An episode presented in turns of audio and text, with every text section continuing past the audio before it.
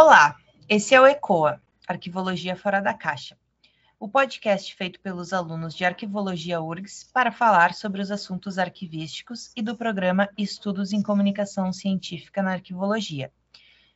Eu sou a Victoria Firmino. Eu sou o Leonardo e hoje vamos conversar com a arquivista Rita de Cássia Sampaio. Ela é graduada em arquivologia pela Universidade Federal Fluminense e especialista em administração da qualidade pela Universidade Federal do Ceará. Neste episódio falaremos sobre a função social e política do arquivista. Olá, Rita, obrigada por participar. Vamos deixar esse espaço para que você possa se apresentar e falar um pouco da sua trajetória e atuação. Olá, tudo bem? Eu estou muito feliz com o convite, agradeço.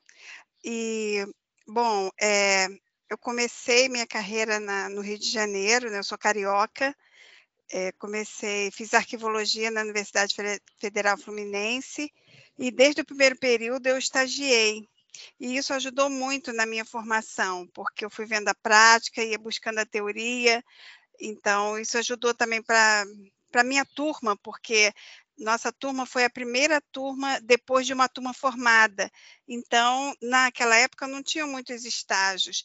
E a gente que estava estagiando levava para a sala de aula a, a prática, os questionamentos. Então, a turma toda é, aprendeu com isso, né? Nem todos conseguiam estágios é, desde o primeiro período, mas para a gente foi muito importante. E, e, em 2014, em 2004, eu me mudei para o Ceará, e aí eu brinco que para ganhar a cidadania cearense, eu fiz a especialização em administração da qualidade e consegui conciliar, né, a arquivologia com a qualidade, a gente encontra muitas semelhanças, a questão do, dos critérios, dos requisitos de qualidade, tem muito a ver com o arquivo, e então eu fiz esse paralelo. E atualmente eu estou morando em João Pessoa, na Paraíba. Em todos os três estados eu participei do movimento associativo. E isso eu, eu acho que é uma boa parte da minha formação eu devo ao movimento associativo também por meio dos cursos de capacitação, por meio da, da participação mesmo na diretoria, participação em cargos de organização de eventos, me ajudou muito. Na sua visão, Rita, qual a função social do arquivista a função política de onde vem como ocorre. Sim, então, o arquivista, ele tem que ser o mediador. Isso não é muito divulgado nem na faculdade e nem na vida profissional. A gente não ocupa muito esse papel. O museólogo e o bibliotecário têm mais essa experiência de mediador da informação, né? O arquivista não se coloca muito nesse papel mas quando o arquivista começa a sair da caixa, né, começa a fazer esse trabalho, não só de disseminação, eu falo que todo arquivista, em algum momento, ele vai ter que falar com o público, seja um a um, se a pessoa for muito tímida, né, ou juntar numa sala de aula, ou agora com a internet, né, fazer videoconferência, porque é importante o arquivista disseminar as suas práticas, as, os seus conhecimentos, porque não é de domínio público, né? Então, as pessoas precisam entender as políticas arquivísticas, precisam valorizar. E tem uma frase que eu ouvi de uma professora que é: a gente só reconhece o que conhece. Eu adorei essa, essa frase, porque a gente teve um tempo que era muito muro de lamentações, ó oh, azar, ó oh, vida, né? ninguém me ama, ninguém me quer. Então, a gente era muito, os congressos eram muito para reclamar da falta de apoio, da, falta, da alta administração, da falta de entendimento, falta de contratação de arquivistas. Acho que esse tempo já passou né? E desde o início as associações, os movimentos associativos, eles serviram para isso, né? Para divulgar, para disseminar, para expor. Então o arquivista, ou dentro do movimento ou fora do movimento, tem esse papel social, esse papel de, de, de defender a, a, sua classe, defender os conceitos, defender a arquivologia, né? A arquivologia, os arquivos, os arquivistas. Então, a gente é, precisa desse espaço social. E o arquivista que fica só dentro da caixinha, né, dentro das quatro paredes, é, ele perde muito, e, e, e com isso perde também a arquivologia, porque quando ele dissemina, ele pode, inclusive, gerar novas contratações, gerar contratações de serviços arquivísticos ou contratação é, de outros arquivistas, tanto na área privada como nos concursos públicos. Então, o papel do arquivista é disseminar. Muito legal essa colocação, né? Porque daí a gente vê uma evolução. Paramos de reclamar apenas e agora reclamamos e tentamos mudar. É verdade, porque esse, essa figura da vítima, né, de achar que não é valorizado, não é reconhecido, é, é, muito cômoda, né? A gente precisa fazer por onde, a gente precisa mostrar, a gente precisa divulgar. Então, essa, esse comportamento hoje é bem diferente. Hoje a gente vê os, os, arquivistas mais recentes já entrando nessa área, e depois da pandemia, com as lives, com com os eventos online, isso ampliou muito. Pois é, né? Agora a gente consegue uh, uma conectividade maior na área mesmo, né? Depois da pandemia, vimos esse crescimento assim de interação entre os arquivistas, é muito legal. É, e para você ter uma ideia, eu moro em João Pessoa e sou diretora da associação no Ceará. A gente tem a Clarissa também, que mora em Niterói, e a da Associação de São Paulo. Então, isso uhum. a gente uhum. descobriu, né, depois da pandemia, que é possível estar em dois lugares ao mesmo tempo. Com certeza. Nossa, muitas coisas mudaram, muitas coisas foram facilitadas, né? Por exemplo, nós do ECOA, gravando aqui contigo, que está uh, no, no, outro lado do país, literalmente, né? Antes a gente não tinha essa noção, a gente não tinha esse contato com, com a área. É, era só nos congressos presenciais, né? Que a gente se conhecia, mesmo assim era um público limitado, porque nem todo mundo tinha acesso às viagens, né? Uhum. Aos congressos. Exatamente. Então, Rita, sobre o associativismo arquivístico, como que ele funciona e qual é a relevância dele? Bom, para o Brasil, para a arquivologia no Brasil, é fundamental, porque tudo começa pela Associação dos Arquivistas Brasileiros, né? Então, antes de existir é, curso de arquivologia, antes de, já existiam arquivos públicos, mas, mas não não existia a parte profissional da arquivologia, né? Então, a partir do, do Arquivo Nacional, que traz um curso permanente de arquivos, e a Associação dos Arquivistas, que começa a pedir por isso e trabalhar nos congressos, né? Se você fizer um estudo dos anais de congresso, você vai ver isso. Sempre, é, a partir de um congresso, começam as, as as exigências né, dos profissionais que estão atuando nos arquivos e essa, as moções dos congressos, então começa a incentivar para que haja o curso de formação em arquivologia. Então, a partir das associações, não só o incentivo, né, um currículo mínimo, o reconhecimento da profissão. Então, tudo que a gente tem hoje é fruto né, do movimento associativo. No início era só a Associação dos Arquivistas Brasileiros, a AB, que funcionou de 1971 até 2015, e era a associação era única, né, com núcleos regionais em alguns estados. E aí, é, em 1998, até num congresso que aconteceu aqui na Paraíba, o, houve então uma ruptura e os núcleos se tornaram foram extintos como núcleos, né? E a partir daí as, a mobilização nesses estados que os núcleos eram mais atuantes criaram então as suas associações regionais. E essas associações, em determinado momento, sentiram necessidade de estar unidas de novo num, num fórum nacional, né? Tentaram primeiro com a ENARA, que era uma executiva nacional de associações regionais de arquivologia, mas ela só permitia a aderência de associações que eram exclusivas de arquivistas e técnicos de arquivo. Não, não, não aceitava as associações que, que reconhecesse como associados outros profissionais. Então, isso dividiu, porque, por exemplo, a Associação de São Paulo, ela tem outros profissionais, historiadores, bibliotecários, administradores. A própria AB tinha outros profissionais. E aí, quando é, a Associação do Rio de Janeiro veio como uma exclusiva de arquivistas, outras também seguiram esse mesmo padrão. E aí, quando criaram a Enara, não aceitavam os profissionais que atuam nos arquivos e não, não têm a formação em arquivologia. Aí isso dividiu as associações. Depois avançamos e conseguimos criar o Fórum Nacional de Associações de Arquivologia do Brasil, e aí sim, esse fórum funciona até hoje, a Enara foi extinta, né? o fórum funciona até hoje, e, e congrega todas as associações de arquivistas ou de arquivologia que existem nos estados. Por exemplo, no Ceará, a Associação dos Arquivistas do Estado do Ceará, é, Arquive-se, ela tem tem que ter outros profissionais, porque são poucos arquivistas. Não tem o curso de arquivologia, formamos pou, é, são poucos arquivistas que vão para lá e já vão por, por meio de concurso ou para trabalhar na área privada. E aí esses profissionais é, precisavam de uma entidade que os representassem, né?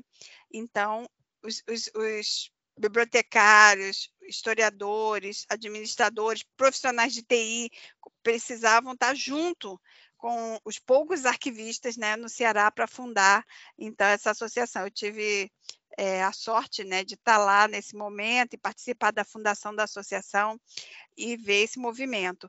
Aqui na Paraíba, que tem dois cursos de arquivologia formando arquivistas, já foi diferente. A associação daqui, quando foi criada, o estatuto previa só arquivistas, técnicos de arquivos ou professores dos cursos de arquivologia. E aí, quando a gente quando eu cheguei aqui, junto com, com a diretoria que eu fiz parte, a gente mudou o estatuto para acolher também profissionais de história, de biblioteconomia, administração, TI, profissionais que já estavam ocupando os arquivos, trabalhando com arquivos e não podiam se sentir parte da associação, né? Então a gente mudou o estatuto e hoje o estatuto é aberto a todos os profissionais, que se interessam pelos arquivos, e também a gente, já que mudou o estatuto, mudou também a questão do estudante, porque o estudante, na Associação dos Arquivistas da Paraíba, não tinha voz, não tinha voto e não podia ser votado. Aí a gente mudou isso, então foi criado um cargo específico para o estudante na diretoria, que é o coordenador estudantil. Então ele pode ser votado, pode ter vez, né, de voz e voto.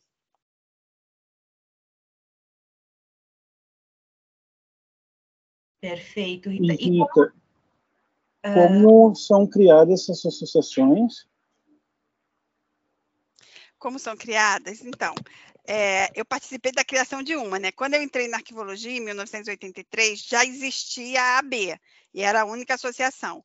Então, eu pude fazer parte, através da, da AB, eu participei de vários eventos, congressos, cursos avulsos, e me interessei tanto que comecei a frequentar as, as assembleias e conheci pessoalmente né, Marilena Leite Paz, é, o professor Esposel, que foram os fundadores né, da AB, e eu fiquei junto com eles e, e bebendo daquela fonte rica, né? Que hoje a gente brinca convivendo com a biblioteca, né?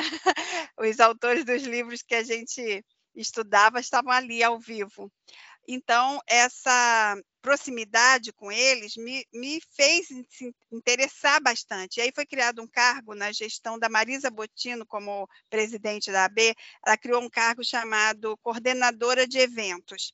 E aí eu fui exercer esse cargo e a minha bandeira era promover eventos gratuitos. Então, eu conseguia espaços gratuitos, eh, como era no Rio, é, a Fundação Casa de Rui Barbosa era assim, o, o lugar mais procurado para eventos, e ela cedia para a associação gratuitamente. Então, a gente fazia, usava o auditório, um auditório belíssimo, da, da Casa de Rui, então a gente fazia, promovia os eventos gratuitos, conseguia palestrantes que falassem gratuitamente, e era gratuito para os associados. Era uma forma de incentivar o movimento associativo, né? As pessoas tinham interesse em se associar, pagar uma anuidade e participar dos eventos gratuitamente. Então, a gente promoveu esse, esse trabalho com muitos cursos de curta duração, né? E esse, desse trabalho, dessa experiência, eu fui desenvolvendo muito nessa área de organização de eventos. E aí, quando, quando eu me mudei para o Ceará, eu me senti muito órfã, porque eu fui a primeira e única arquivista de 2004 a 2010. Então, é, não tinha nada, a gente até brinca, era tudo mato, né? Tinha o arquivo estadual, que já funcionava, é, dirigido, a, já era dirigido e continua sendo dirigido até hoje pelo professor Márcio de Souza Porto, que é um historiador, e eu me aproximei, então, da, da instituição. A instituição levava alguns cursos promovidos pelo Arquivo Nacional, então, o Arquivo Nacional, o CONARC, ministrava oficinas, então eu pude participar de algumas, oficina da Nobrade, oficina do EARC Brasil, é, e esses eventos eram, assim, é, poucos, né, para a minha expectativa, para quem morava no Rio, tinha acesso a tudo, de repente fiquei no Ceará com, com poucos cursos, poucos eventos, mas meu sonho era criar associação. Então, é, assim que chegaram outros arquivistas, porque a Universidade Federal do Ceará abriu concurso né, para arquivista, inicialmente era uma arquivista só, e depois foram abrindo mais vagas, mais vagas. E hoje acho que tem cerca de 15 arquivistas e técnicos de arquivo. Então, falei, vamos montar uma associação. Inicialmente, quando eu cheguei, eu fiz parceria com a Associação dos Bibliotecários do Ceará, a ABC. E, por incrível que pareça, né, a ABC me levou para o interior também. Eu comecei a ministrar treinamento, então eu fui para algumas cidades do interior, e, e essas, essa divulgação da arquivologia, as pessoas entendendo né, o, qual era o papel do arquivista, o papel do bibliotecário. Então, essa, essa responsabilidade que a gente tem também é um serviço social, né, de esclarecer o papel de cada um. E a gente fez isso pela Associação dos Bibliotecários, que chegou a pensar em mudar seu estatuto para receber os arquivistas. Então, no primeiro momento, a gente pensou em criar uma associação mista de arquivistas e bibliotecários. Só que o nosso sonho era levar o Congresso para o Ceará.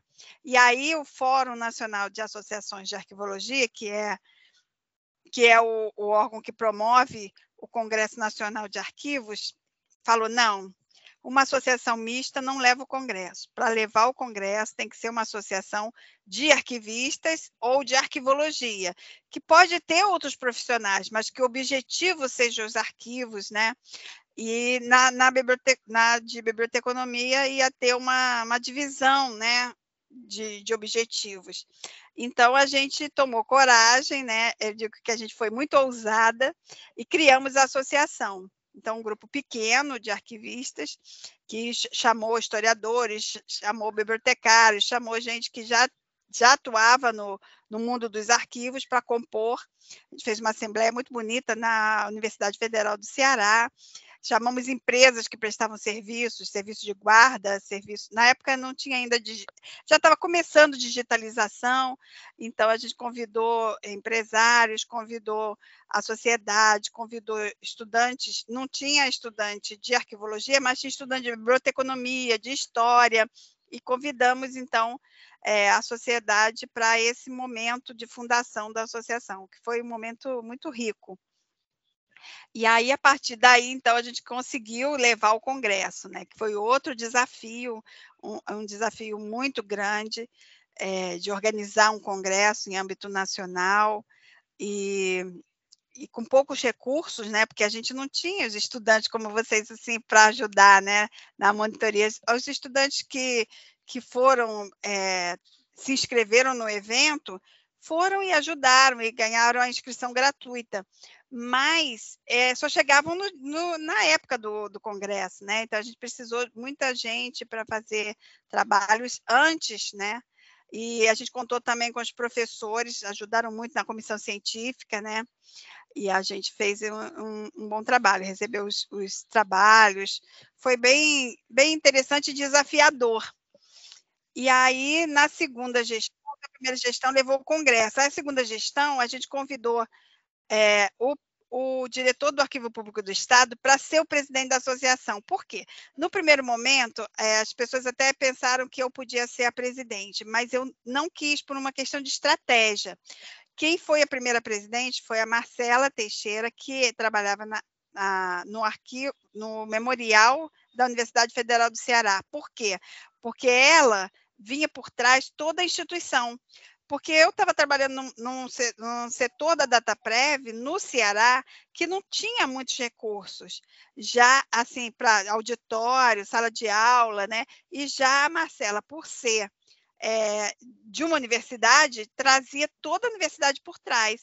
Então, a gente estrategicamente escolheu a Marcela para ser presidente na primeira gestão. Organizamos o congresso com muito apoio de todas as associações, do fórum, né, dos professores dos cursos de arquivologia.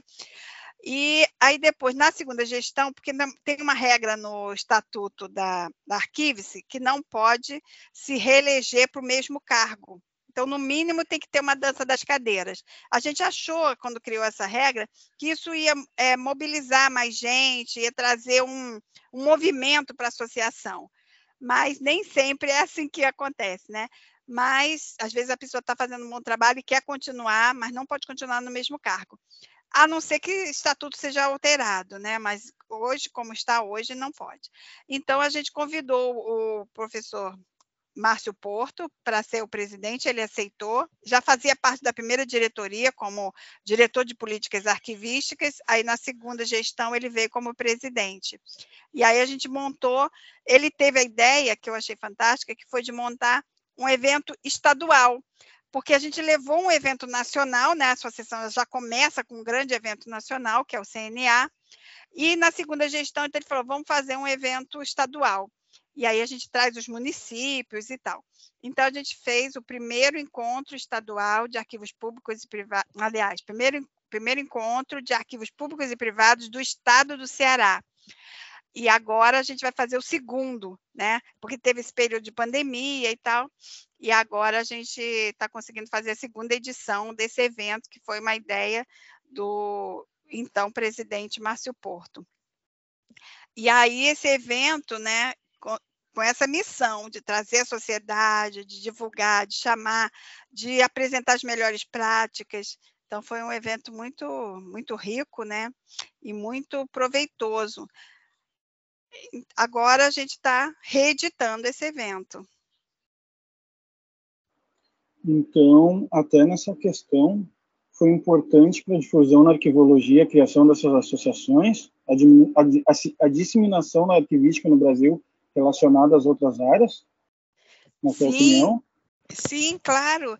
É, a arquivologia, ela, no Brasil, ela é fruto do movimento associativo. Eu estou escrevendo sobre isso junto com a professora Cátia Isabelle.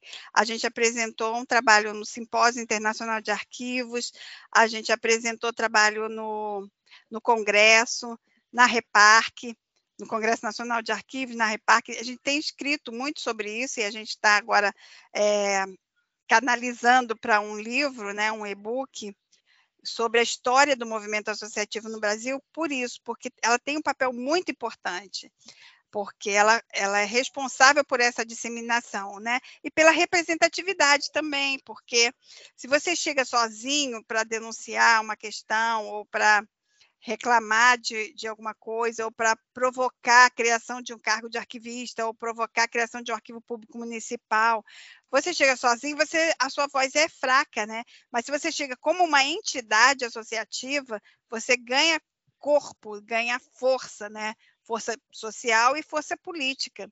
Então, é importante, quando os arquivistas entenderem isso, né, e se associarem mais, isso vai, vai ser muito mais forte porque, e assim, o fato de ter dividido as associações em associações regionais, né, a partir de uma AB que era única, nacional, e tinha representação internacional, parece que enfraqueceu o movimento, mas não, ao contrário, ele, ele foi fortificado, porque a gente ampliou né, o número de associações, essas associações se uniram no fórum e tem um assento no Conselho Nacional de Arquivos, então, antes era só a AB que tinha o assento no CONARC, né? E agora as associações se revezam no CONARC a partir de uma escolha dentro do fórum, né? O fórum se reúne mensalmente e aí elege, então, quem vai ser o representante é, do fórum, né, das associações, dos arquivistas no Conselho Nacional de Arquivos. Então, é uma voz a mais né, que a gente ganha dentro do, do movimento associativo, e essa voz vai mudando, né? A própria Leolíbia já foi representante do fórum no, no CONARC, atualmente é a Gabriela, que é presidente da Associação dos Arquivistas da Paraíba. Então, ela, ela representa o fórum no CONARC e tem um suplente que é o Eduardo. O Eduardo é do Espírito Santo. Hoje ele não é de diretoria, mas é, ocupa esse, esse lugar. Porque a gente entendeu que não precisa estar em diretoria para estar nesse lugar, né? Importante ter interesse, importante ser engajado politicamente. Então, o, a gente tem essa, essa possibilidade. Às vezes, até porque a pessoa já está na diretoria. Na época que a Leolíbia foi, ela estava na diretoria da associação do estado dela, ela estava como coordenadora do Fórum Nacional de Associações e ainda representando o fórum no CONARC. Isso era muita coisa para uma pessoa só, né? Hoje a gente dilui, então a gente tem uma coordenadora, que é a Leide, da Associação dos Arquivistas da Bahia, e tem a Gabriela, que é a Associação dos Arquivistas da Paraíba, representando o fórum. Então a gente consegue é, mais mobilidade, né? A pessoa, porque a pessoa também está trabalhando, né? A pessoa tá, não está aposentada só participando do movimento. Então ela tem o trabalho dela, a Gabriela trabalha no TRE, da Paraíba, então até estuda também, está fazendo mestrado e tudo, e ainda a, a, a Leolíbia, na época, ainda estava fazendo doutorado também. Então, é, isso tudo né, compromete muito. E como somos poucos ainda, porque as, as pessoas, os arquivistas, ainda não abraçaram essa causa de uma maneira bem abrangente, então, somos poucos, por isso eu tive é, que ficar ao mesmo tempo em duas associações. Eu estava na diretoria da APB e na diretoria da Arquive-se, por falta de gente no movimento. Né? A gente precisa incentivar. Então, já terminou minha gestão na APB, eu não me reconduzi, estou concluindo minha gestão na Arquive-se, que vai até agosto, pretendo não reconduzir também, para poder me dedicar a escrever sobre o movimento, né? A gente tem que revezar. A ideia da Arquives no estatuto, quando botou que não podia reeleição, era essa, né? De provocar um revezamento, de provocar uma mudança das cabeças para que as pessoas também abraçassem essa causa. Mas, infelizmente, não é bem assim que acontece, né? Então, eu, eu ainda defendo que não haja reeleição, mas precisamos nos mobilizar mais.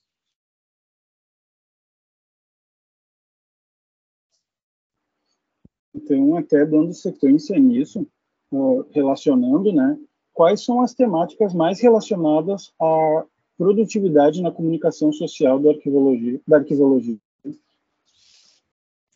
Bom, a comunicação social sempre foi é, um desafio para a arquivologia, né? Então, no tempo do, do, do, papel, né, antes das redes sociais, antes de vocês nascerem, é, a gente tinha um boletim informativo, a AB, quando era só a AB, né, criou um boletim informativo e era um canal de comunicação, porque disseminava, né, é, disseminava as diretorias da, da associação, que era uma só na época, né, disseminava os cursos, os eventos, a atuação dos núcleos regionais, então ficava, dava visibilidade ao movimento por meio do, do boletim. Essa coleção completa do boletim está no acervo da AB, no, hoje no Arquivo Nacional. Quando a AB foi extinta, né, o arquivo foi recolhido ao Arquivo Nacional, o acervo foi recolhido ao Arquivo Nacional.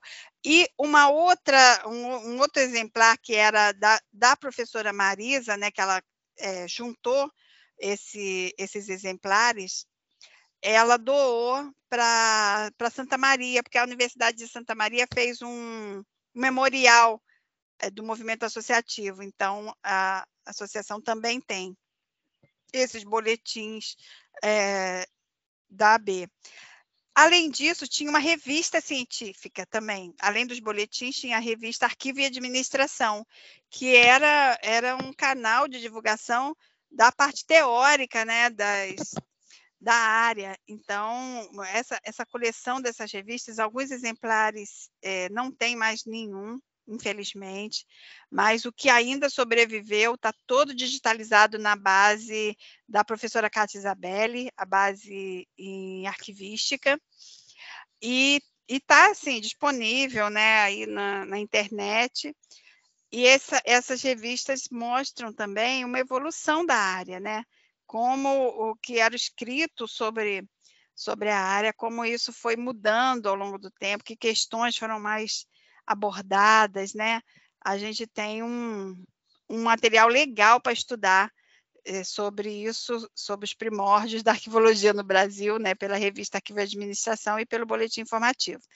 Era o canal de comunicação. Fora isso, eram correspondências, né? A gente recebia, o associado recebia correspondências em papel e era a forma de se comunicar ou então presencialmente nas assembleias, né? Mas como as assembleias ocorriam no Rio de Janeiro e tinha núcleos regionais em alguns estados, estados que não podiam se deslocar para o Rio de Janeiro ficavam um pouco prejudicados da, de receber essa comunicação, né?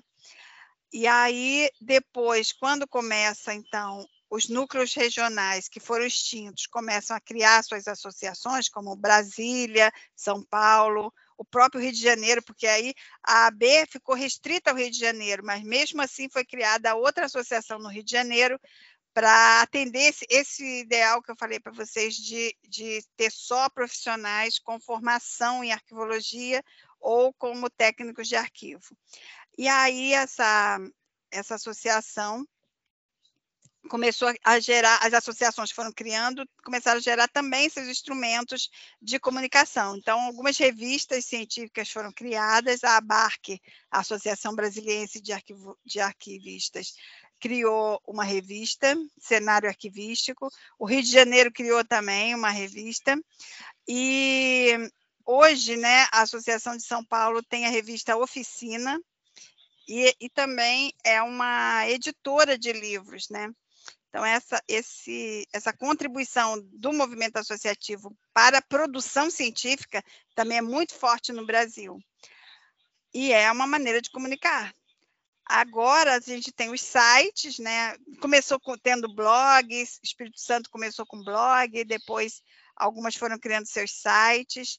Aí hoje as redes sociais, né? Instagram, LinkedIn e Facebook, né? O Facebook foi muito usado também. A Arquive se usou muito o Facebook, a, a gente fazia uma, um evento mensal chamado Arquivologia em Ação.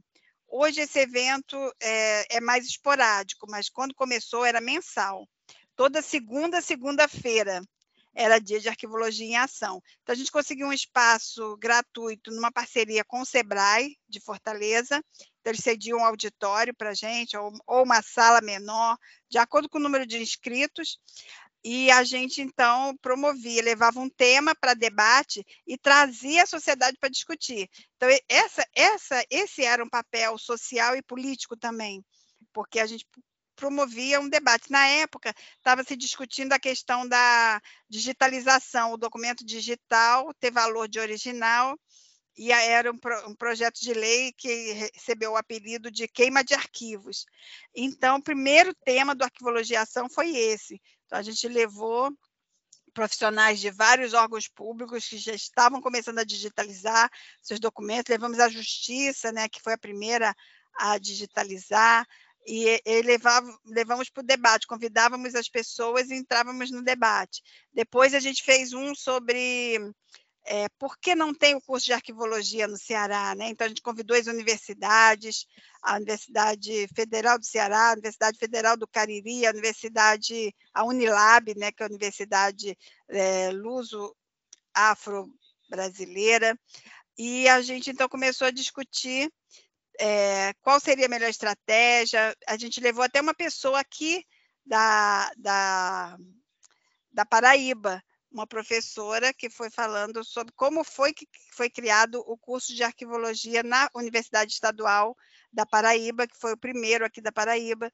Então, ela foi a professora Esmeralda e comentou né, sobre isso. A gente puxou esse assunto também no congresso, que foi no Ceará. É, chamamos os professores, estavam todos reunidos, né? Tem um evento dentro do CONAC, um evento paralelo que é a reunião dos professores de reuniões de ensino e pesquisa em arquivologia. Então, dentro desse, dessa reunião, eles discutiram vários temas, a gente levou esse tema para discussão também. E, infelizmente, a gente ainda não conseguiu é, esse sonho né, de ter o curso de arquivologia no Ceará, o que a gente não entende, porque é um estado tão forte, o mercado é, para arquivologia é muito forte, inclusive tem vagas para arquivistas, né, e precisam ir de outros estados para morar no Ceará, porque aí o Ceará não consegue formar. Agora, com a Uniaselv, né, que é a, universidade que está formando em EAD, tá, vai ter os primeiros arquivistas é, formados no Ceará. A gente tem arquivistas cearenses, porque alguns cearenses foram estudar em outro estado, se formaram e depois voltaram para o Ceará. Mas é, arquivistas formados no Ceará a gente não tem, né? Eu acho isso um problema muito real, assim, né? Uh, em Pernambuco também não tem arquivologia, né? E eu pretendia morar lá, mas primeiro vou ter que terminar a graduação aqui para depois seguir para lá, porque não tem como pedir transferência, né? É, não tem. Só se você quiser estudar aqui na Paraíba e, e viajar para Pernambuco, porque é, é perto, né? Tem gente que faz isso, trabalha em Pernambuco e mora na Paraíba. É, mas também seria... não, não seria viável para mim essa opção, infelizmente. Ah, porque tem essa essa possibilidade, mas ou então ficaria morando aqui na Paraíba por um tempo até se formar, né? Uhum. E depois ia Pernambuco.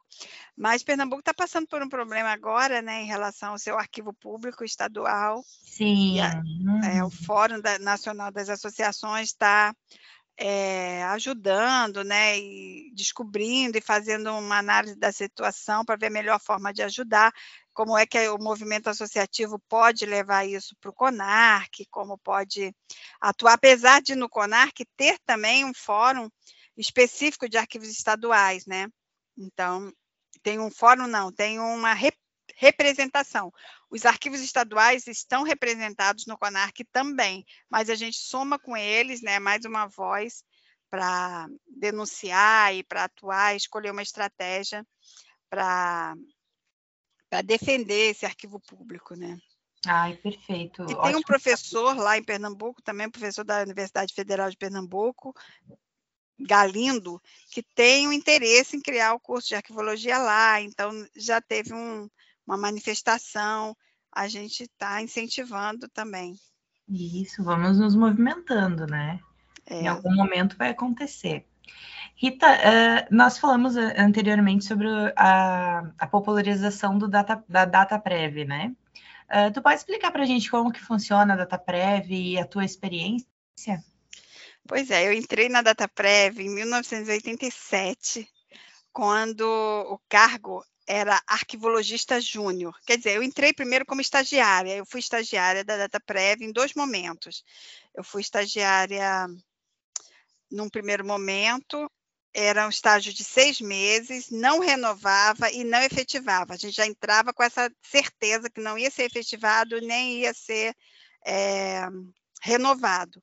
Mas o que aconteceu? Em quatro meses, eu não estava aprendendo mais. E aí eu, eu tinha essa máxima, né? Eu aprendi com um colega, quando eu entrei na faculdade, um colega de sétimo período me deu essa dica, né? Ele falou assim: olha, você não tem que escolher o seu estágio pensando no se é perto ou não, porque eu estava super empolgada que o primeiro estágio que eu consegui, no primeiro período, né, era perto porque assim a gente atravessava de barca de Niterói para o Rio e dava para ir a pé na Praça 15.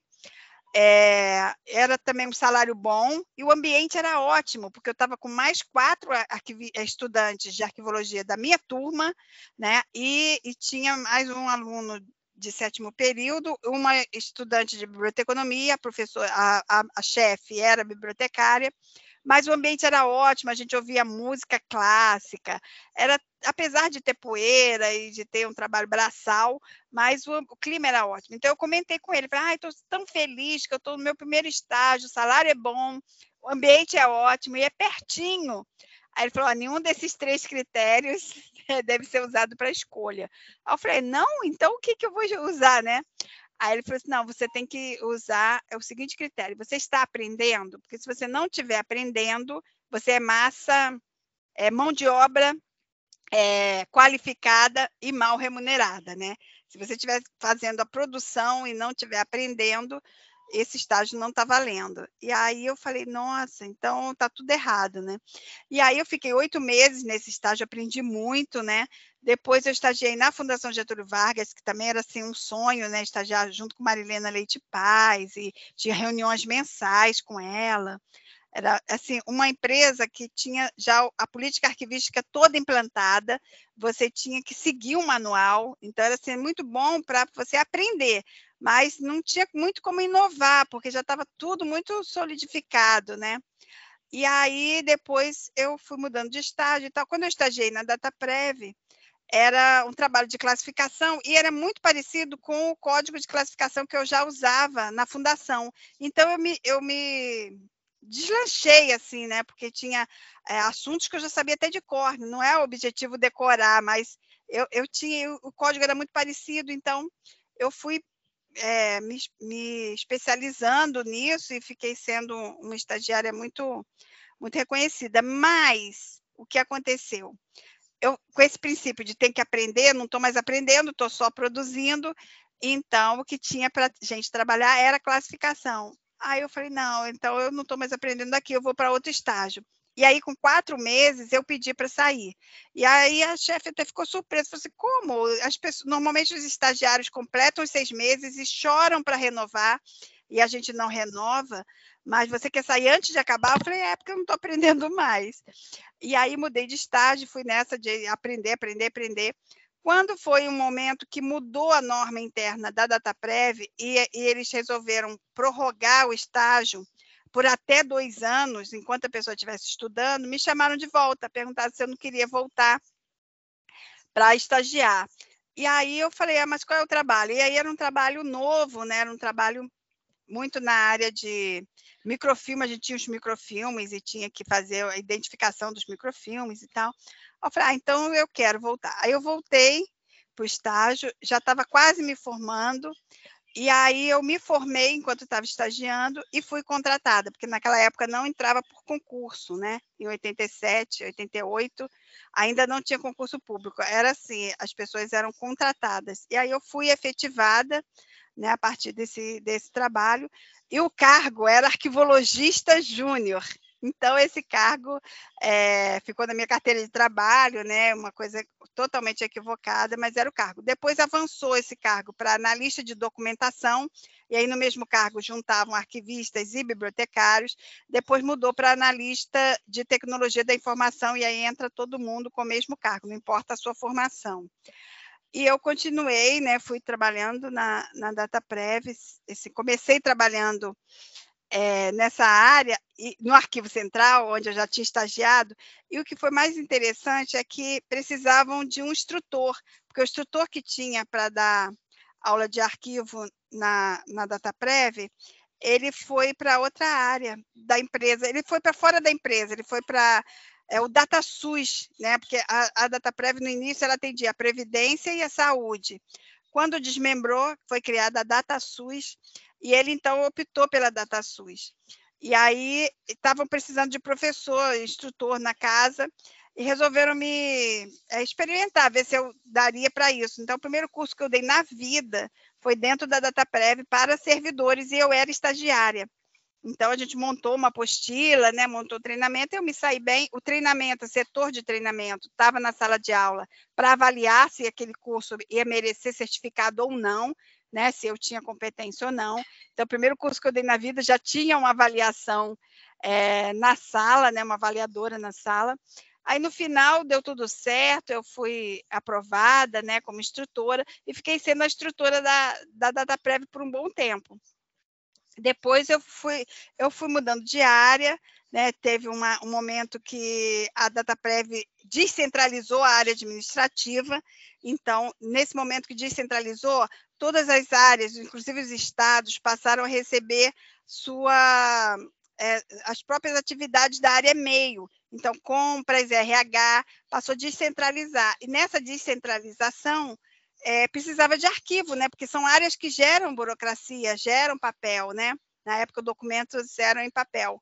E aí eu fui, então, trabalhar ainda no Rio de Janeiro, mas como a DataPrev no Rio tem dois prédios, duas sedes, eu fui para outra sede, trabalhar no arquivo intermediário, fiquei 10 anos lá. E como eu era instrutora, né, abriu uma, uma vaga na área de treinamento, e aí eu fui para a área de treinamento, deixei o arquivo organizado, ganhei até um prêmio na época o prêmio Hélio Beltrão, em 1998, um prêmio por ter organizado esse arquivo usando cores.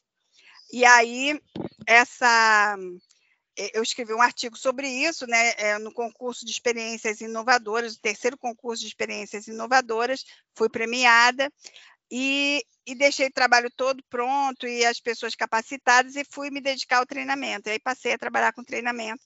Depois, ainda nessa descentralização que era para todos os estados, né? Eu comecei a ministrar treinamentos em outros estados. E aí, quando eu cheguei no Ceará, é, eu me identifiquei com, com, a, com a cidade de Fortaleza, né, com o estado, e me mudei para o Ceará. E aí a, a, o trabalho que tinha na época era na área de qualidade, por isso eu fiz especialização em qualidade. Comecei a trabalhar com qualidade e continuei morando no Ceará por 14 anos. E na época do congresso de 1998, eu vim para João Pessoa com a família toda para aproveitar o congresso e, e, tirar férias, né? E aí meu marido gostou muito de João Pessoa, ele falou: "Ah, eu até moraria aqui". E aí eu me ofereci para a DataPrev de João Pessoa, da Paraíba, né? E aceitaram e eu fui transferida então para para trabalhar e morar aqui. Aí depois, com a pandemia, passou a ser home office, né? E quando acabou a pandemia, a gente tinha a opção de escolher voltar para o presencial ou ficar em definitivo em home office. Eu escolhi definitivo home office. Então, hoje eu trabalho de casa. E aqui eu fui muito bem acolhida. Cheguei aqui, tinha um grupo de estudos arquivísticos, como tem ainda, né? Eu faço parte desse grupo de estudos arquivísticos.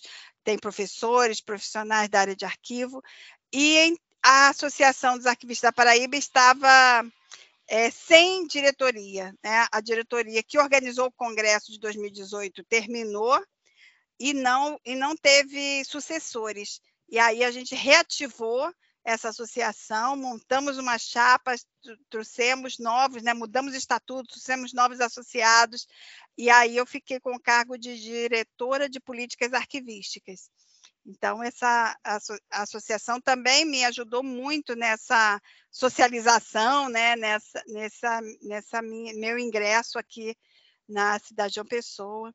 E aí a gente estava, então, passando pela pandemia e as lives foram muito exploradas. Né? A gente criou, então, o Grupo de Estudos Arquivísticos, GEARC, junto com a Associação dos Arquivistas da Paraíba, criamos o, o programa Arquivo ao Vivo, então, esse programa a gente fazia uma, é, várias séries de lives, convidando pessoas do Brasil todo e promovendo sempre um tema diferente, né? A gente é, levou o movimento associativo, levou as revistas é, publicadas, né? revistas das universidades, revistas do movimento associativo, revistas é, de instituições arquivísticas, né? Como Arquivo Nacional, tem a revista Acervo, né? Arquivo de São Paulo tem uma revista. Então, a gente levou essas, essas editoras né, de revistas para discutirem o tema.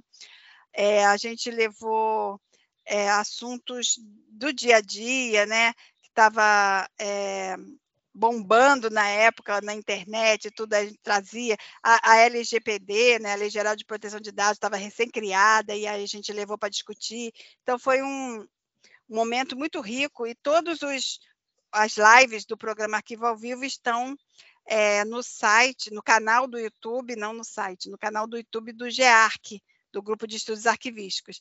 Depois a gente promoveu o segundo encontro, o segundo Fórum Paraibano de Arquivologia. O primeiro tinha sido promovido pela Universidade Estadual da Paraíba e e a gente, então, trouxe de volta esse evento, né? pediu a universidade para ceder os direitos do evento para a associação, eles cederam, né? E aí a gente montou a segunda edição, e esse evento, então, foi é, totalmente online, totalmente gratuito, e com isso a gente criou o canal da Associação dos Arquivistas para, da Paraíba no YouTube. E também o evento está todo lá, é, todas as lives estão gravadas, a gente teve a abertura com o professor José Maria Jardim. Então, todas as lives estão disponíveis. A gente começou a pro produzir conteúdo gratuito. A gente fez também, como a Associação da Paraíba, a gente fez um convênio, uma parceria com o curso de arquivologia da Universidade Estadual e a gente criou um programa chamado Sempre às Sextas. E aí, toda sexta-feira tinha uma, uma oficina, né? Que era, no princípio, era no Meet, né, turmas fechadas. Depois a gente passou a fazer no YouTube, mesmo as oficinas quando eram fechadas, depois a gente disponibilizava no YouTube. Mas agora já são feitas totalmente no YouTube. E a gente começou fazendo toda sexta-feira, manhã, tarde e noite, às vezes manhã ou tarde ou noite, mas sempre tinha, toda sexta. Depois a gente, na segunda, no segundo ano do programa, a gente começou a fazer é, de 15 em 15 dias, e se fizesse de manhã, não fazia tarde, se fizesse à tarde, não fazia à noite, né? A gente foi revezando para não cansar tanto, né? Mas foi um, evento, um, um, projeto muito, muito legal. E já estamos planejando, né? Eu não estou mais na diretoria da PB, mas eu sei que já teve a reunião de planejamento da próxima série, assim que voltarem as aulas depois do carnaval, né? De novo, programa, programa sempre às sextas oficinas e gente do Brasil todo assiste. Então, até relacionando esses projetos e esses canais, é, qual a sua opinião sobre os meios de tecnologia em relação à comunicação social na arqueologia? É imprescindível, né? Quer dizer, não é imprescindível porque existiu um tempo em que não tinha tecnologia é, tão avançadas como a gente tem hoje. Mas, no momento atual, eu acho que não tem mais volta, né? As pessoas cansaram um pouco das lives, né? A gente quando queria muito voltar para o presencial, então o próprio congresso chegaram a cogitar do Congresso Nacional de Arquivologia ser híbrido ou então ser online, mas as pessoas queriam muito se reencontrar, então foi presencial. E é muito muito bonito, né, o, o, momento presencial, assim, depois de um intervalo grande de tempo, a gente se poder se reencontrar foi muito importante. Mas hoje eu acho que caminha muito para o híbrido, né? Os eventos, a tecnologia para os eventos é fundamental, porque mesmo sendo presencial, a gente quer transmissão é, ao vivo, né, quer que seja transmitido. É, as pessoas que não podem viajar, não podem se deslocar, conseguem assistir. Então, acho que está tudo caminhando para os eventos híbridos. Esse evento que a gente está promovendo na Arquives, né, o segundo encontro de arquivos públicos e privados do estado do Ceará, vai ser híbrido. Então, a gente acredita que assim a gente atinge mais pessoas, a gente pode receber mais pessoas também, porque as pessoas que estão participando, gravando vídeos, né, estão podendo contribuir de alguma forma. E se a associação tivesse que pagar passagem e hospedagem diárias para esses profissionais que estão gravando os vídeos irem presencialmente para Fortaleza, a gente não teria condições, né? Então a gente está com essa com essa demanda de fazer o evento híbrido, sendo presencial só para quem já, já mora, já atua no Ceará, especificamente Fortaleza. Um ou outro do interior que a gente convidou, que está podendo ir por conta própria, porque a gente não tem como oferecer essas, custear essas despesas, né? mas algumas pessoas que estão é, se comprometendo aí presencialmente, de, do Juazeiro, por exemplo, a Maiara Machado, ela está saindo de Juazeiro para Fortaleza para dar a palestra dela presencial. Um, um profissional que criou um arquivo público municipal em Farias Brito e atualmente mora no Crato, também que é uma cidade do interior, também está indo para o evento, é o Aristides. Então, ele está indo também para ministrar palestra presencial. Estão indo por conta própria, porque, infelizmente, a gente não tem como oferecer essa, como custear essas despesas. Mas se não fossem os vídeos, né, ia ser muito mais pobre o evento, né? Ia contar só mesmo com a participação das pessoas que já moram no Ceará. Assim, a gente tem como juntar o melhor dos dois mundos, né? Ter o presencial, e aí a gente está convidando autoridades para mesa de abertura, né?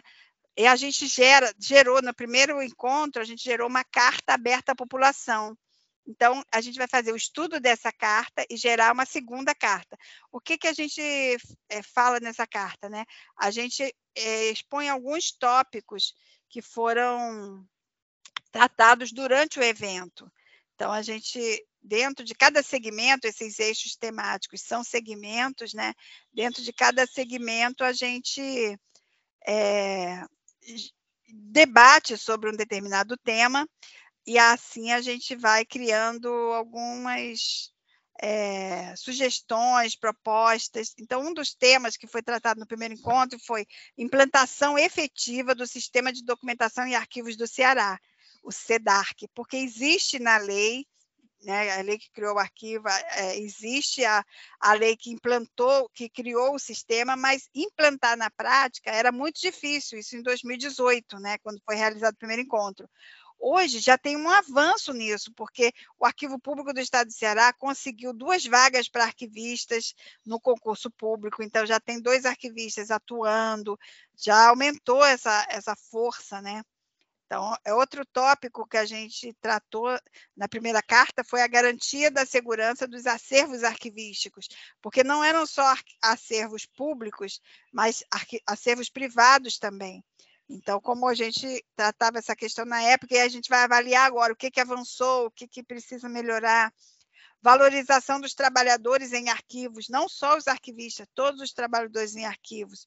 Outro tópico, incentivo ao conhecimento em arquivos. Então, a luta que a gente tem pela criação do curso de graduação em arquivologia no Estado, a, a criação de curso de especialização, esqueci de falar, também a gente teve a oportunidade de criar um curso de especialização, não a associação, mas por acaso as mesmas pessoas que estavam criando a associação, ao mesmo tempo criamos também o curso de especialização em arquivos e fomos professores desse, desse curso, né?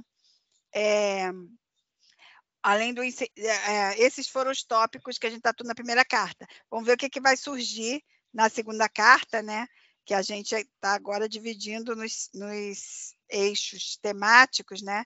Vou até falar para vocês aqui quais são os eixos temáticos. Primeiro, arquivos na rede de ensino. Esse tema começou o debate com uma, uma live que a gente fez do Arquivologia em Ação com essa temática, que eram arquivos escolares. E a gente começou a discutir sobre isso num, num evento, né? E foi muito interessante que a gente convidou a professora Priscila, que é da Unirio, que estuda essa temática, e a gente tem também uma professora, a professora Ana Carla Sabino, que é da Universidade Federal do Ceará, que é historiadora, que também estuda esse tema. Então, a gente fez um, um debate, e a gente tem um professor, Levi, um professor da rede de ensino de nível médio, é, historiador também, e ele então promoveu junto com os alunos uma, um arquivo dentro da escola, né? E fez exposições e tal. Então a gente trouxe esse debate. Essa live está disponível no canal do Laboratório de História, que é a gente depois que criar o, o canal da Arquivos, a gente vai copiar também essas lives, né? E o outro tema é Arquivo dos Três Poderes, então a gente está levando, tá conseguindo gravar vídeos de dos, dos, três poderes mesmo, né? Executivo, legislativo e judiciário. Então a gente está e, e, levando as, as práticas que são é, aplicadas no estado do Ceará. A gente outro tema é arquivos públicos de arquivos privados de interesse público. Outro tema, arquivos públicos municipais o outro, gestão documental nas empresas privadas, e o por último, prestação de serviços em arquivos. Parece um pouco, né, gestão documental nas empresas privadas com prestação de serviços públicos em arquivos, confundiu alguns palestrantes. Então, a gente explicou. Gestão documental nas empresas privadas, a gente está levando vídeos e profissionais para o presencial que trabalham como arquivistas em empresas privadas. Então, a gente tem pessoas trabalhando na farmácia Pague Menos, tem pessoas, e, e vídeos de pessoas que estão é, no Brasil todo, mas tiveram uma experiência em empresas privadas, porque as pessoas às vezes acham que ah, arquivista é só para órgão público, e não é, né? Tem muitas empresas privadas aplicando políticas arquivísticas como estratégia de gestão, principalmente agora, né, com a Lei Geral de Proteção de Dados, é, que a, vale também para a área privada, né? A gente está tendo uma demanda uma demanda bem maior.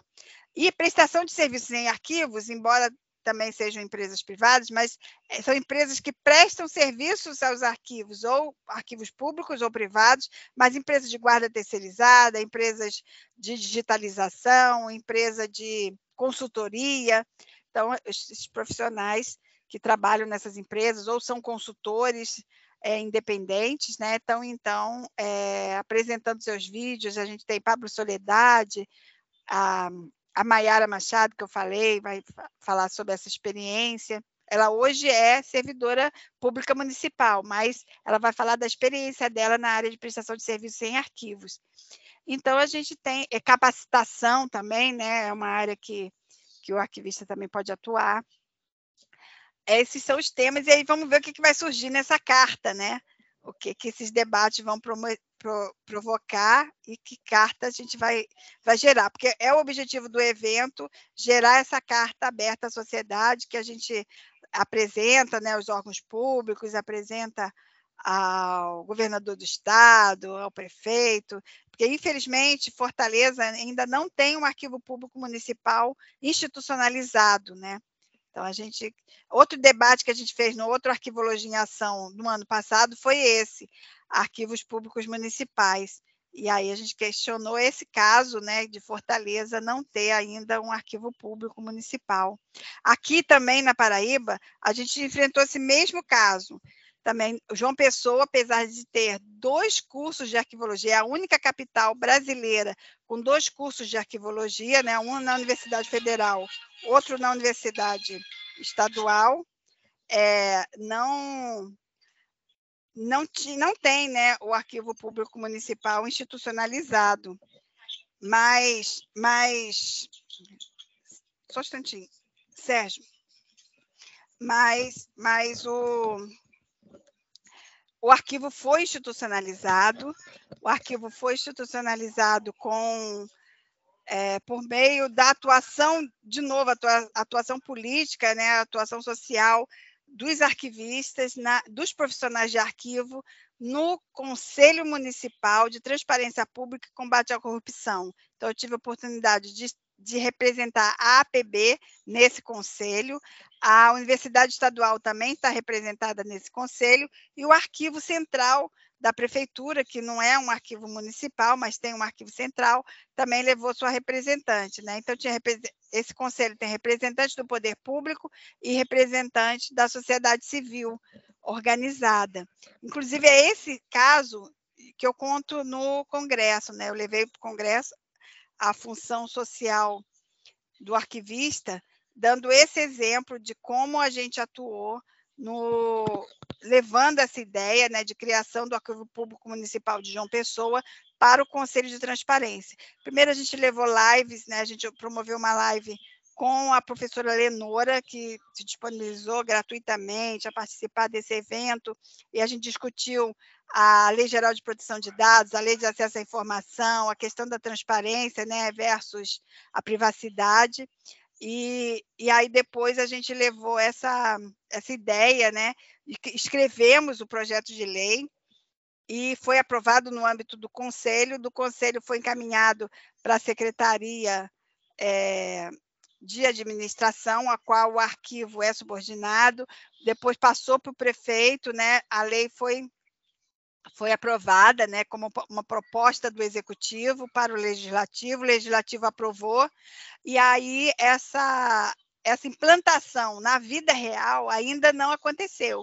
Então, a gente tem hoje a lei, né, a gente já tem o arquivo é, de fato, porque existe o arquivo, né, recolhe documentos de todas as secretarias, ele existe, não era institucionalizado, conseguimos institucionalizar por meio da lei, mas ainda não não está valendo, sabe, do ponto de vista de criar estrutura, de criar o sistema municipal de arquivos, então a gente está lutando com isso também, né?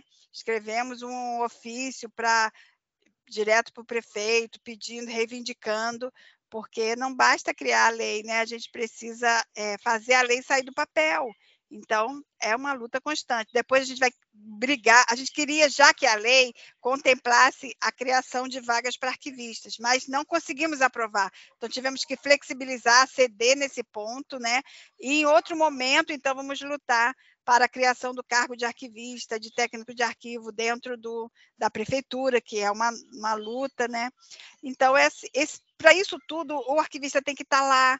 Então, é importante a gente estar tá no conselho, a gente ser representante, porque senão a gente não, não saberia disso, não, não, não teria voz, não ter, estaria discutindo, não estaria levando essas questões. Então, esse é o papel social e político do arquivista. Bem interessante isso, e eu acho também que, da minha visão, assim, enquanto universitária, eu vejo que as nossas turmas estão uh, vindo com pessoas bem politizadas, que têm, sabe, uh, são bem ativas. Acredito que no futuro, no futuro próximo, a gente possa realmente melhorar todas essas questões que tu pontuou, né? Ah, essa, essa é a sua expectativa, né? É a minha também. Eu tenho muito otimismo em relação a isso. Mas, assim, eu às vezes estou no lugar, por exemplo, quando eu estava representando a, a, Associação dos Arquivistas da Paraíba no Conselho. Então, eu ainda estou, porque eu estou esperando surgir uma outra pessoa que queira ocupar esse lugar, né? Mas é importante essa discussão, é importante esse debate. Aqui, antes de eu chegar, já tinham criado o Arquivo Público Estadual foi um dos últimos, hoje só falta Tocantins, né? Agora uhum. Pernambuco está perdendo, a gente não sabe o que vai acontecer, mas todos os estados tinham seu arquivos estadu seus arquivos estaduais, exceto Paraíba e Tocantins. A Paraíba criou pelo movimento social e político do Grupo de Estudos Arquivísticos, junto com a Associação dos Arquivistas da Paraíba. Então surgiu esse movimento, produziram a lei de criação do arquivo público, conseguiram né, levar essa ideia ao governador da época, que no finalzinho do governo, é finalzinho mesmo, assim, é 30 de dezembro, a lei foi aprovada, e aí a luta agora, né, para criar o cargo de arquivista, para criar o, o, espaço físico, porque não tem, no, no caso do, do estadual, é, não tem um espaço físico. Foi criado muitos anos atrás um arquivo chamado de histórico. E aí cometeram eh, um crime arquivístico, né, de separar, só vai ser histórico o que, o que foi produzido até o ano determinado. Então, isso quer dizer, o que é produzido hoje não é histórico, não pode ser histórico, né? Então, esse, esse acervo existe, está num, num prédio. Mas nesse mesmo prédio, então, foi dada uma sala para ser o arquivo público. Estão trabalhando para a criação de tabela de temporalidade, comissão permanente de avaliação de documentos, para fazer a gestão documental, mas é uma luta constante, né? Mas foi criado. É, eu cheguei em 2019 aqui e tinha sido criado no final de 2018, então ainda é recente. Agora, o municipal não, já tinha todo o acervo, já tinha é, estrutura física e não tinha lei. Então a gente conseguiu a lei, agora tem que lutar para que a lei saia do papel, né? Então é, é, o tempo todo luta, né? E por isso, se a gente tiver organizado é, em, em, movimento, no movimento associativo, a gente tem mais chance de conseguir esses, é, ser ouvido, de conseguir esses espaços. E quanto mais gente tiver, hoje então eu falo, é, os seguidores né, nas redes sociais, quantos seguidores vocês têm? Então, não só os associados, mas também os seguidores, porque aí qualquer coisa que é divulgada é, numa rede social de associação vai ter um alcance. Então, é importante isso, né? As pessoas estarem seguindo essas redes sociais, é, se associar, claro, é, eu falo que se associar e pagar anuidade é o mínimo que o arquivista pode fazer, porque tem muito espaço para atuar, né? muito espaço nas diretorias, nos conselhos. Aqui na Paraíba, tem, a associação tem dois conselhos, o Conselho Fiscal e o Conselho de Ética. É a única associação que tem Conselho de Ética. Então, eu, hoje eu estou nesse cargo de conselheira do Conselho de Ética. Mas é, a gente precisa discutir, precisa discutir. Claro que código de ética a gente só pode fazer tendo um é, conselho, né? Um conselho de arquivologia, conselho regional, conselho federal. E é uma luta também. Então, eu faço parte de um movimento, um grupo de professores e profissionais que se juntaram para escrever um projeto de lei para a criação do conselho. Então, a gente produziu, eu fazia parte antes de um grupo de WhatsApp é, promovido pela arquivista. Ai, meu Deus, esqueci o nome dela. Ai, é, eu não sei se vocês fazem parte desse movimento pro arquivo. Não, não fazemos. É, tem um grupo de WhatsApp chamado Movimento Pro Arquivo, que foi criado por essa arquivista.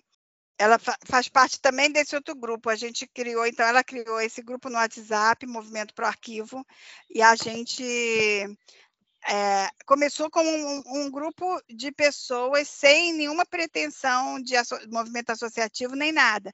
E aí o movimento associativo chamou para o Congresso. No Congresso de 2018, aqui na Paraíba, então foi convidada ela para apresentar né, esse grupo.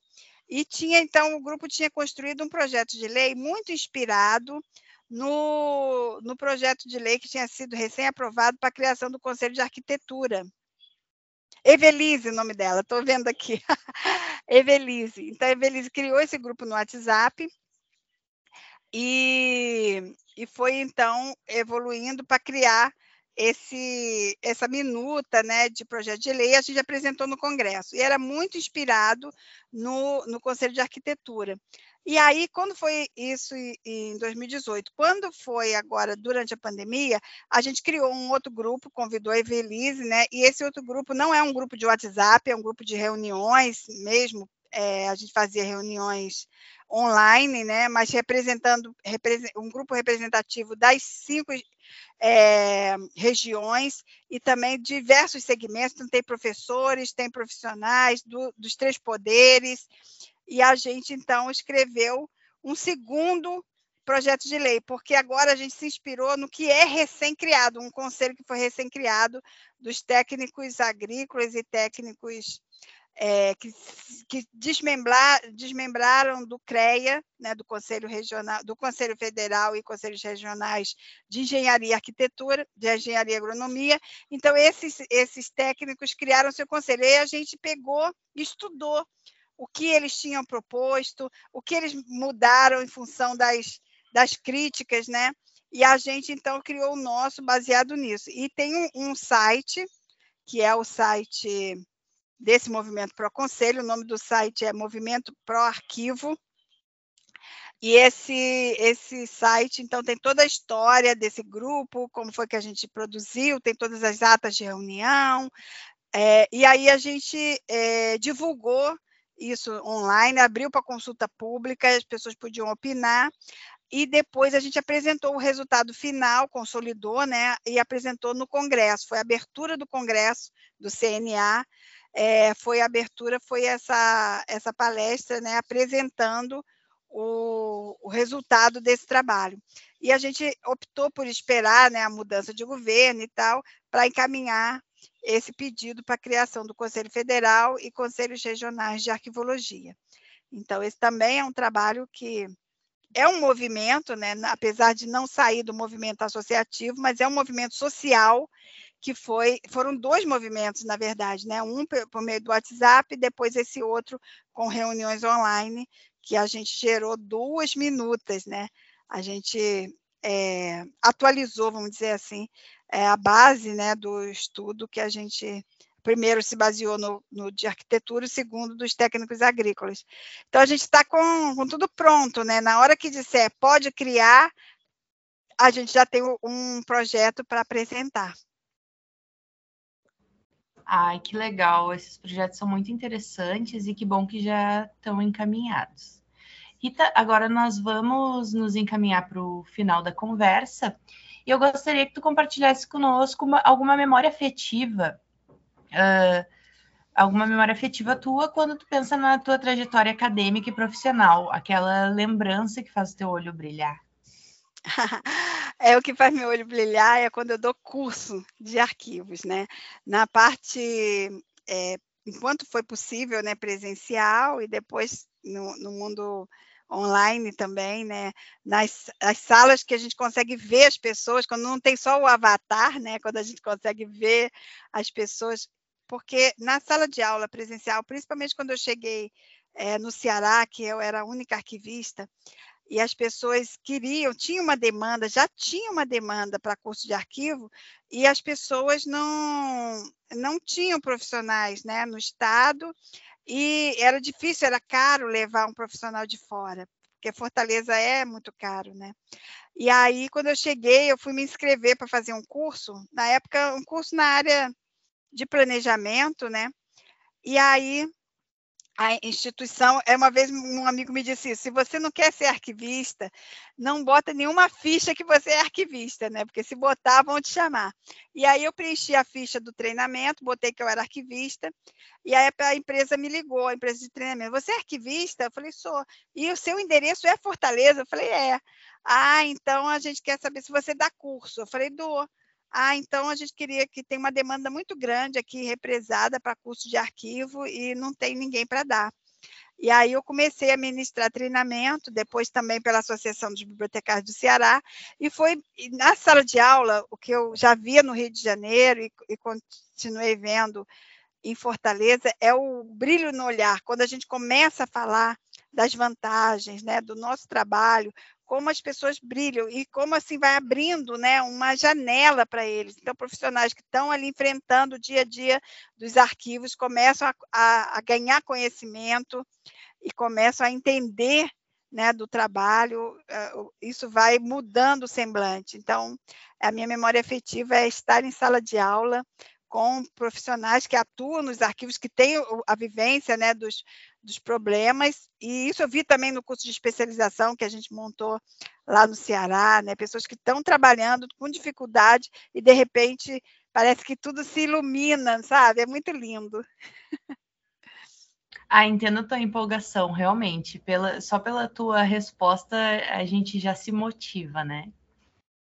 É, eu acho assim, eu, eu, nunca tive a oportunidade de dar aula para estudantes de graduação, mas eu, eu, eu, dava palestras, né?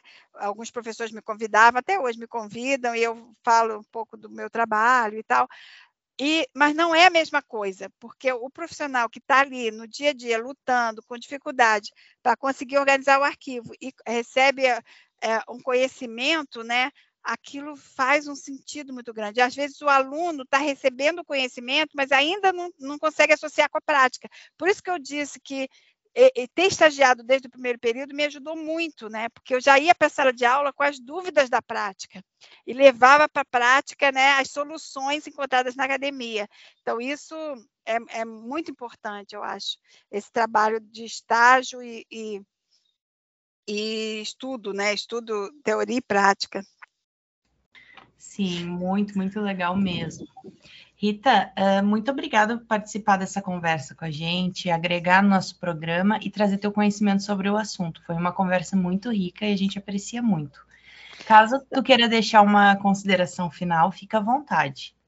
É, eu queria divulgar né, o livro, o artigo que eu escrevi no livro Diálogos sobre a Privacidade e a Proteção de Dados Pessoais no Brasil, um olhar multidisciplinar sobre o tema eu escrevi um, um capítulo que chama Tratamento Arquivístico de Dados Pessoais de Terceirizados, o relato de uma experiência na DataPrev.